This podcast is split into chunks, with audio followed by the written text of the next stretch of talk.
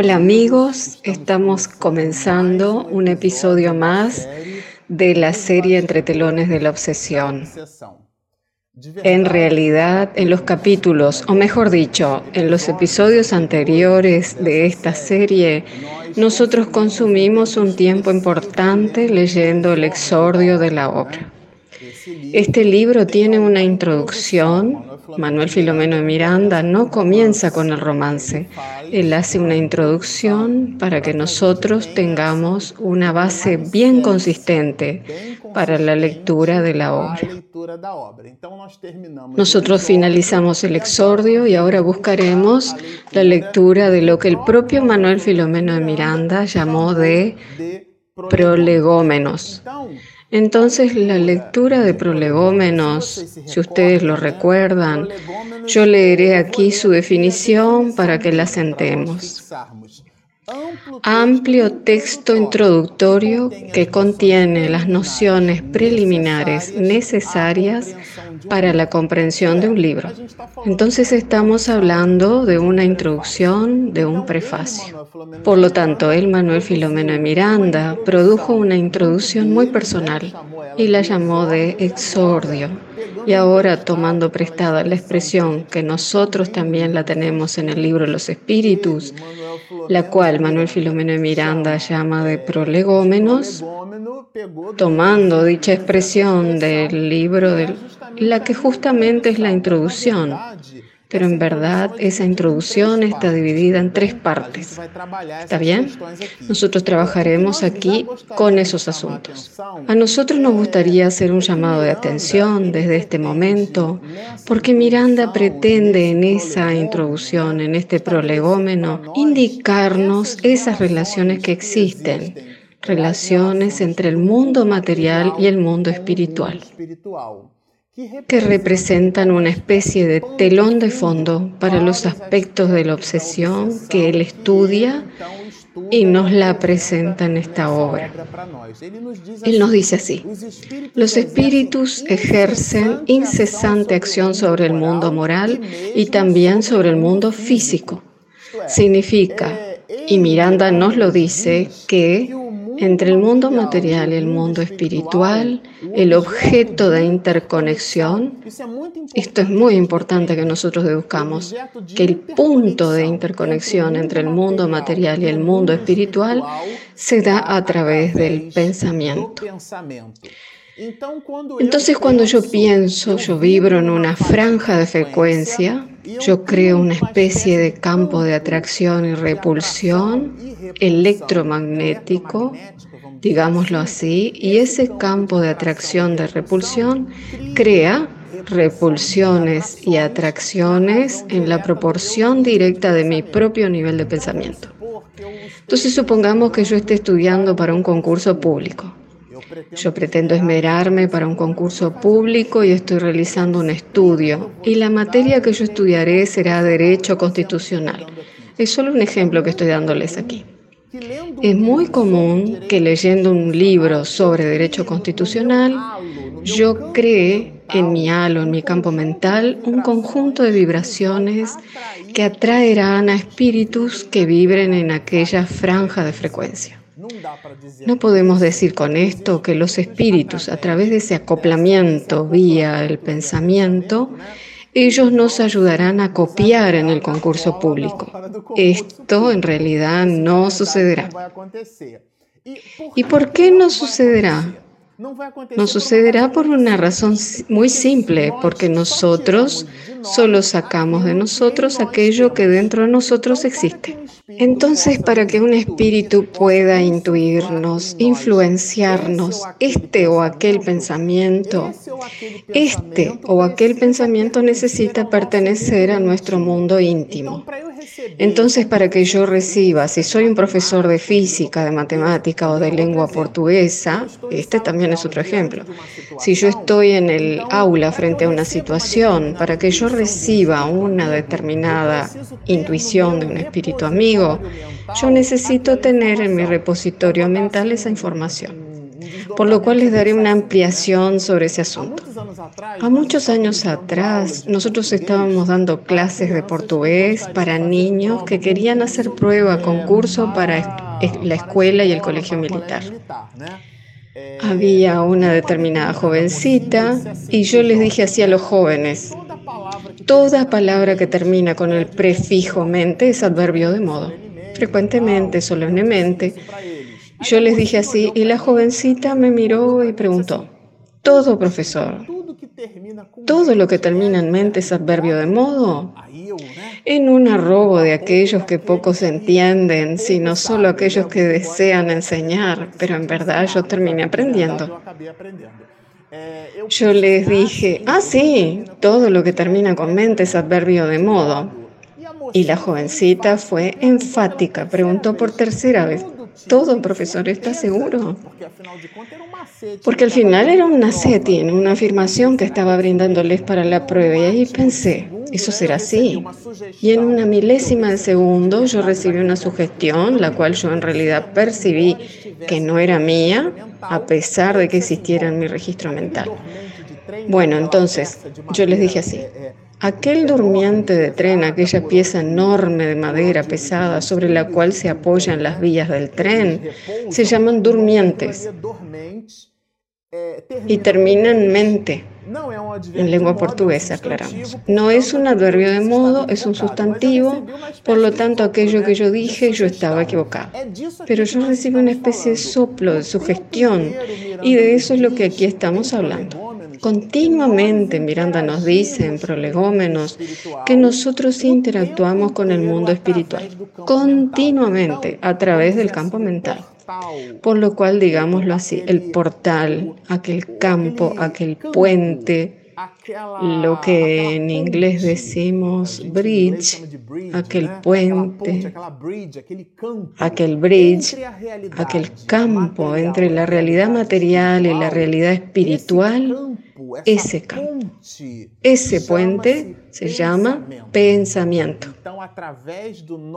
Entonces a través de nuestro pensamiento es que nosotros nos comunicamos con la otra realidad, con la realidad del otro plano. Y por hablar en esos asuntos del pensamiento, Miranda nos trae la siguiente puntualización. Los modernos investigadores de la mente encarnada, fascinados por las experiencias en laboratorio, descubren paulatinamente las realidades del mundo extrafísico. Yo traje aquí algunas notas y nombres. Nombres estos que muchas veces son olvidados por nosotros Saben, aquel pariente distante o aquella persona que no vive circunvencino a nosotros y que en realidad ella ejerció una influencia muy grande en aquello que hoy somos. Pues así es en el espiritismo. Determinadas personas que vivieron en el siglo XVII, XVIII e inicios del XX, quienes brindaron un aporte significativo a la historia de la humanidad y que muchas veces los nombres son poco recordados o no son pocos recordados, o peor aún, son olvidados. Entonces nosotros trajimos aquí algunos para trabajar esa cuestión de la realidad, del mundo extrafísico de la cual nos habla Miranda. El primero, William Crookes, trajo una contribución enorme para la historia de la humanidad. Si en realidad nosotros disecáramos este prolegón, menos únicamente trabajando estos asuntos permaneceríamos meses, porque son videos de 20 y pocos minutos. Pero yo no puedo dejar pasar. Nosotros necesitamos trabajar la información. El otro es Charles Richet. Trajo un verdadero tratado de metapsíquica humana. Es importante decirlo porque él dio una contribución muy importante. Un verdadero científico hizo comprobaciones de la existencia del alma, de la sobrevivencia del alma después de aquello que nosotros llamamos muerte, porque en verdad no existe la muerte, solo hay vida. Además, el propio Gabriel Delan, que trajo a la historia del espiritismo una contribución muy grande. Son nombres que yo estoy citando aquí, que ustedes que nos están acompañando, yo creo que vale la pena por lo menos ir a Google, digitar esos nombres que estoy citando y buscar en Wikipedia la biografía de esas personas y analizar su importancia según el contexto, a través de sus ejemplos, por el legado que ellas dejaron a la historia de la humanidad. Yo quería citar también a nuestro profesor Hernán Guimaraes Andrade, que es un alma, un verdadero científico de nuestro tiempo del siglo XX. Él trabajó contenidos relacionados con la transcomunicación instrumental. ¿Qué era eso? Era la capacidad a través de la cual un medium que donaba su ectoplasma, ese ectoplasma sensibilizaba aparatos electrónicos y a través de ellos, por medio de sus equipos, a través del ectoplasma del medium, un espíritu podría comunicarse. Entonces él usaba el speaker, el parlante de una radio determinada y producía frecuencias. Y esas frecuencias eran percibidas por aquel equipamiento electrónico y producían vibraciones.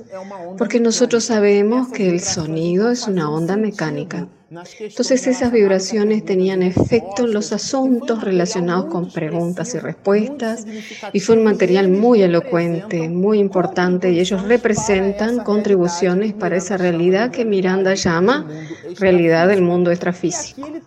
Y aquí él trae Miranda aquello que fue un estudio y observamos leyendo este material que él se preparó. Él estudió mucho para poder traer esas contribuciones y en ese estudio él revela parte de ello trayéndonos esta contribución. El sí es una designación que da elasticidad casi infinita a los recursos plásticos de la mente. Aquí Manuel Filomeno de Miranda nos da una contribución porque en aquella época la ciencia creía, y cuando yo hablo de época es porque este libro fue escrito, repito, en 1970, como contribución de toda la historia del análisis del psiquismo humano se creía que el ser humano estaba sumergido en un patrón de ondas, que las mentes podrían captar esas vibraciones. Entonces usted, que nos está mirando, yo de alguna manera podría captar esas vibraciones. Las vibraciones que usted estaba produciendo en un determinado campo de distancia y de frecuencia. Y para que podamos entender qué significa eso, nosotros, yo y mi esposa, tenemos una historia personal muy interesante.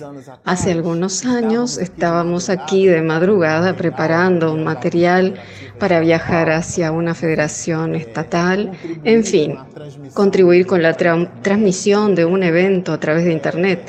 Y yo estaba diciéndole, Ah, yo creo que le escribiría a Divaldo aprovechando que nosotros estamos aquí, ya finalizamos nuestras tareas y antes de dormir yo le envío un email a Divaldo contándole determinados asuntos y solicitándole orientación para otros. Y él lo hace con una regularidad que nosotros no logramos comprender.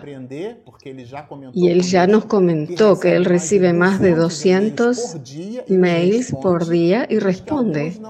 Él dice que algunos no responde y otros sí. Y gracias a Dios hacemos parte de aquel grupo de personas que lee y responde. Y así buscamos no escribirle tonterías. Y estábamos en ese momento, yo y mi esposa dialogando, ¿nosotros escribimos o no? Y ella, Regina, me dijo, ah, Marcelo, Divaldo es una persona muy ocupada, vas a escribirle. Yo casi toda la semana le escribía, estábamos en ese asuntillo. Pues muy bien, viajamos para cubrir el centenario de la Federación Espírita del Estado de Bahía. Divaldo hizo las conferencias de apertura y de clausura del evento, dio un mensaje a través de su augusta mediunidad del propio José Pititinga. Fue un mensaje maravilloso, inundó aquel ambiente de un clima maravilloso y permanecimos estasiados. Se hizo, la se hizo la oración de cierre, terminó el evento. Y nosotros estábamos allí recogiendo las cosas y Divaldo, saliendo del palco, se aproximó a nosotros, sostuvo mi antebrazo y me dijo, a ah, mi hijo, puedes continuar escribiéndome. Y yo miré a mi esposa Regina y ella me miró. Ese es el tipo de información. Es aquello que el libro de los medios traduce dentro de la comprensión de la mediunidad y lo llama de efectos patentes de cierta intensidad. Un efecto patente. Es en realidad una condición medianímica que aquí extrapola la comprensión del sí. Porque nosotros aquí en Río de Janeiro. Y yo verdaderamente no sé decirle si Divaldo ya estaba en Bahía o si estaba en el exterior, donde en realidad estaba él. Pero el punto es que él jamás tendría la condición de leer mi mente y analizar en detalle digámoslo así, un diálogo íntimo en la madrugada de una pareja en un lugar completamente distante de su realidad. Pero Miranda, él hace aquí algunos análisis sobre este asunto del sí y cita aquí lo que yo creo que vale la pena señalar, la polarización y la despolarización psíquica. En realidad esos asuntos de polarización y despolarización psíquica es un estudio realizado por Freud, el que nos brinda a nosotros las nociones de realidad material y de realidad psíquica. O sea, son las percepciones del alma y él la cita como un análisis, porque en realidad esos temas de polarización del alma, la capacidad de que nosotros captemos las cosas, el propio Miranda menciona, por ejemplo, esos fenómenos de hipnosis. ¿Quién no asistió a un evento de hipnosis ya? Donde una persona es capaz de tomar una cebolla y masticarla como si aquello fuera una manzana. Y en realidad, cuando la persona mastica la cebolla por un efecto hipnótico, ella cree que aquello es en verdad una manzana. Existen procesos de hipnosis que extrapolan ese proceso, o sea, que las personas interpretan personajes de la antigüedad.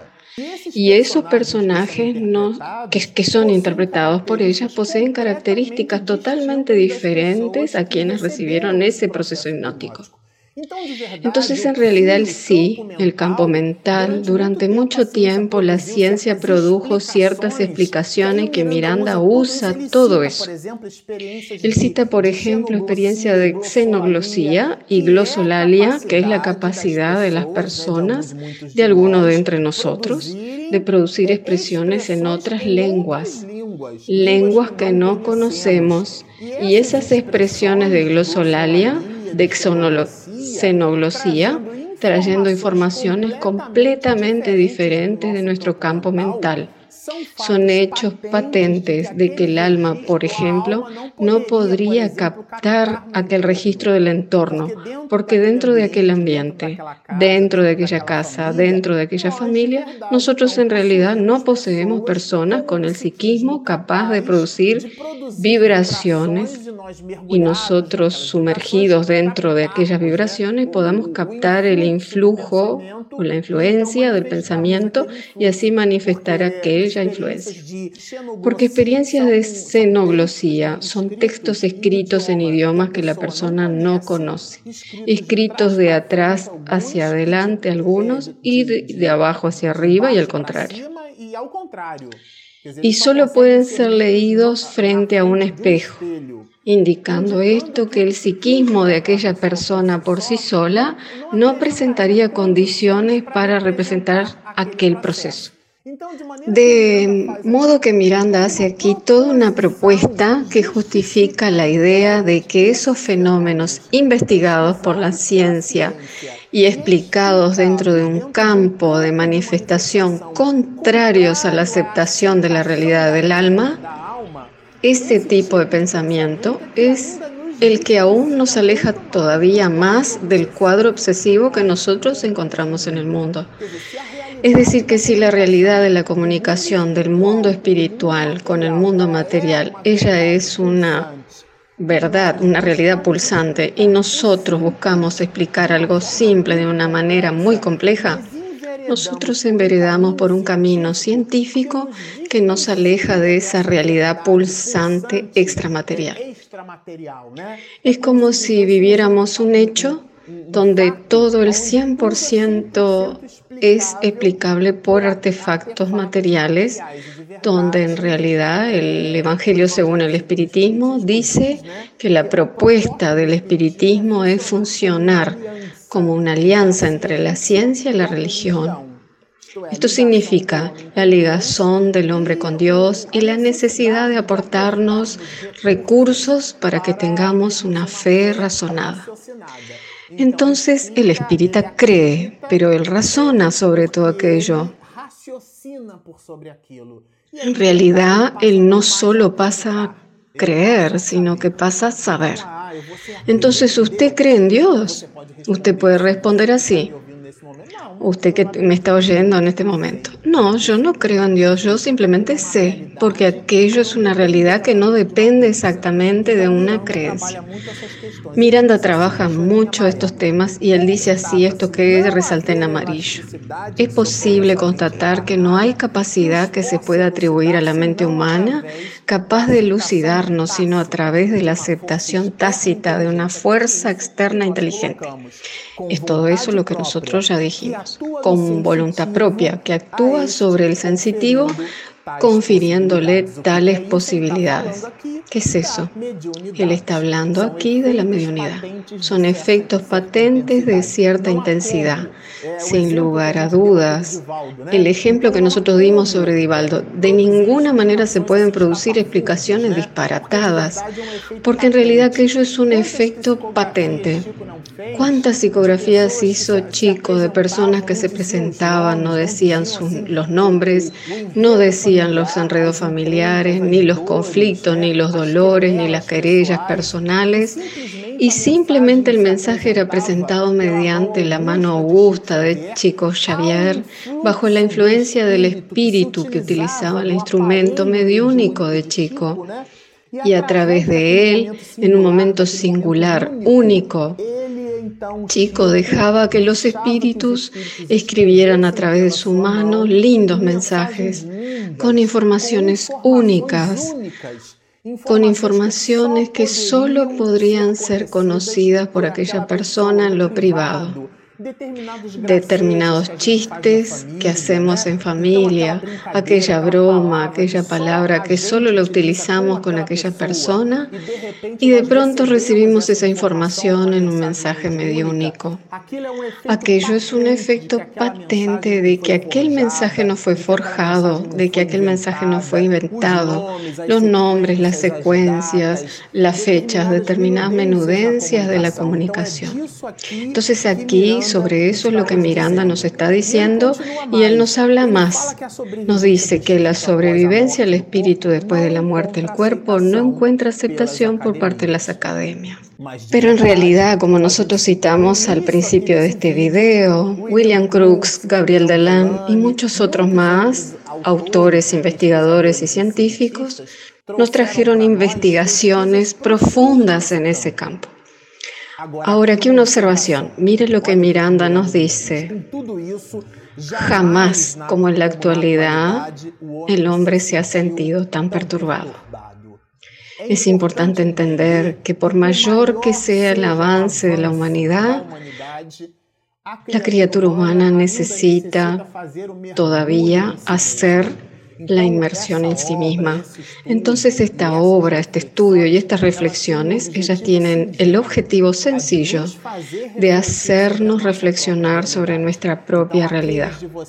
Entonces a ustedes que nos están acompañando en este instante, después de finalizado este video, les propongo que ustedes saquen un minuto de su tiempo, aunque sea, para que reflexionen sobre sus realidades personales. Yo soy un espíritu inmortal. Lo que yo hago tiene consecuencias malas, pero también tiene consecuencias buenas. Y todas esas consecuencias, ellas comienzan en mi campo mental. Entonces nuestra realidad íntima es lo que somos. A veces ella no es ni lo que hacemos, porque yo puedo repartir bolsas de alimentos, puedo realizar tareas que nosotros las consideramos filantrópicas, pero mi mundo íntimo, mi campo mental interior, no traduce aquella actividad que estoy realizando. Entonces todo comienza en la mente. La mente es ese dínamo que expulsa y que atrae la presencia de los espíritus en la proporción directa según nuestra condición.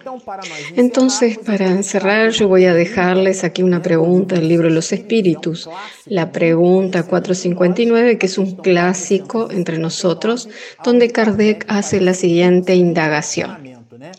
Ella trata la influencia oculta, o sea, usted no está viendo.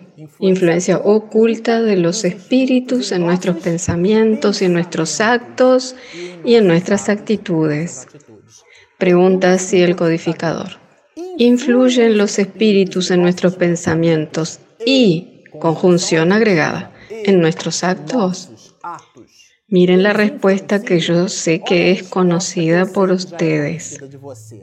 Mucho más de lo que imagináis. Mucho más.